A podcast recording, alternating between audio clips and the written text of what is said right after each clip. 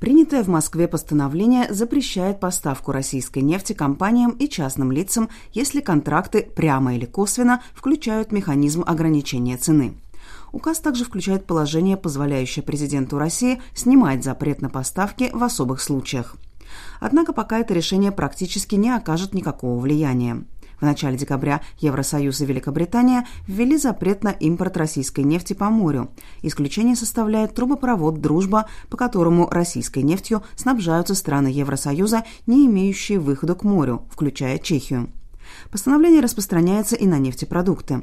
Однако потолок цен на них должен вступить в силу с 5 февраля, то есть в тот же день, когда вступит в силу запрет на ввоз российского дизеля в Евросоюз.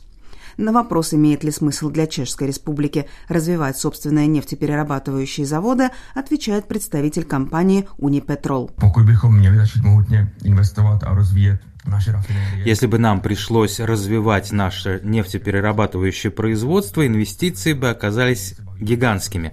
По нашим подсчетам, сумма составила бы порядка 20 миллиардов крон или 841 миллион евро. Сейчас мы ведем переговоры с государственными представителями о том, как это возможно решить с технологической и инвестиционной точек зрения.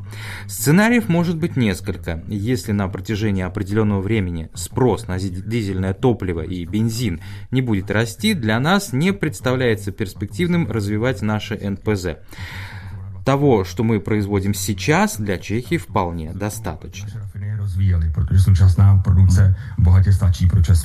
Затронет ли Чешскую республику хотя бы косвенно запрет на импорт нефти по морю? Takže prvé otázka, zda vůbec ten zákaz reálně vstoupí v platnost, protože ну, во-первых, остается под вопросом, действительно ли этот запрет вступит в силу, потому что осенью Владимир Путин заявил, что запретит экспорт газа в страны, которые устанавливают потолок цен на российское голубое топливо. ЕС сделал это 19 декабря, и Россия тут же предложила возобновить работу газопровода Ямал через Польшу. Предсказать дальнейшие действия России невозможно, но последствия для поставок не должны быть серьезными даже в случае возможной остановки трубопровода. В 2019 году поставки по дружбе в 5 стран ЕС на 2 месяца были приостановлены. С ценой на топливо вообще ничего не произошло. В принципе, примечательно, что знаменитое русское энергетическое оружие в принципе особо не сработало. Та славная русская электрическая зbraň в nějak zvláštně zafungovala.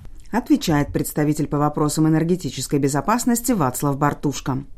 Во время приостановки поставок по нефтепроводу «Дружба» Альтернативные поставки сырья для чешских НПЗ осуществлялись по нефтепроводу ТАЛ, функционирующему с 1996 года. В настоящее время он способен увеличить поставки на 5-6 миллионов тонн нефти в год – что же касается запрета на импорт нефтепродуктов, может ли он затронуть Чешскую республику?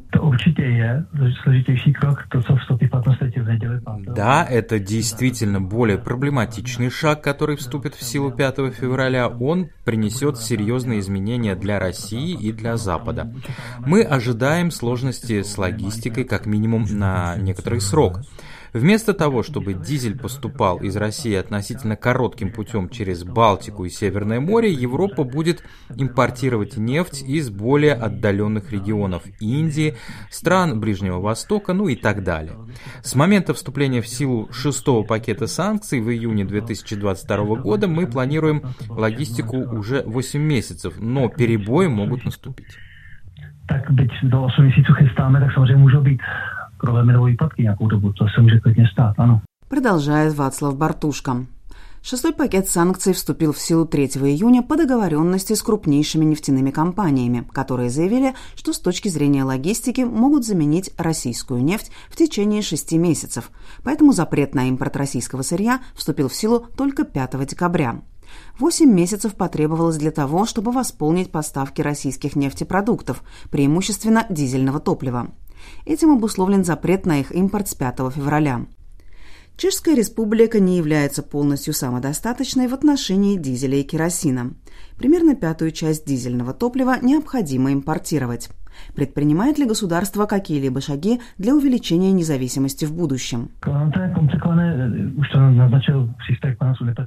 Это довольно сложный вопрос. Европейский Союз декларирует, что необходимо полностью избавиться от ископаемого топлива, а также от двигателей внутреннего сгорания. Поэтому в настоящий момент НПЗ не знают, каков будет спрос на дизельное топливо и бензин в последующие годы, и, соответственно, не могут просто так без оглядки делать инвестиции в расширение производства. Мне кажется более логичным еще некоторое время импортировать дизель из-за рубежа, нежели делать огромные инвестиции в расширение производства.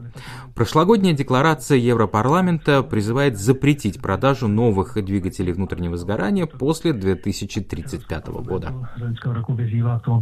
Zakázal prodej nových spalovacích motorů po roce 35 подытоживает представитель по вопросам энергетической безопасности Вацлав Бартушко.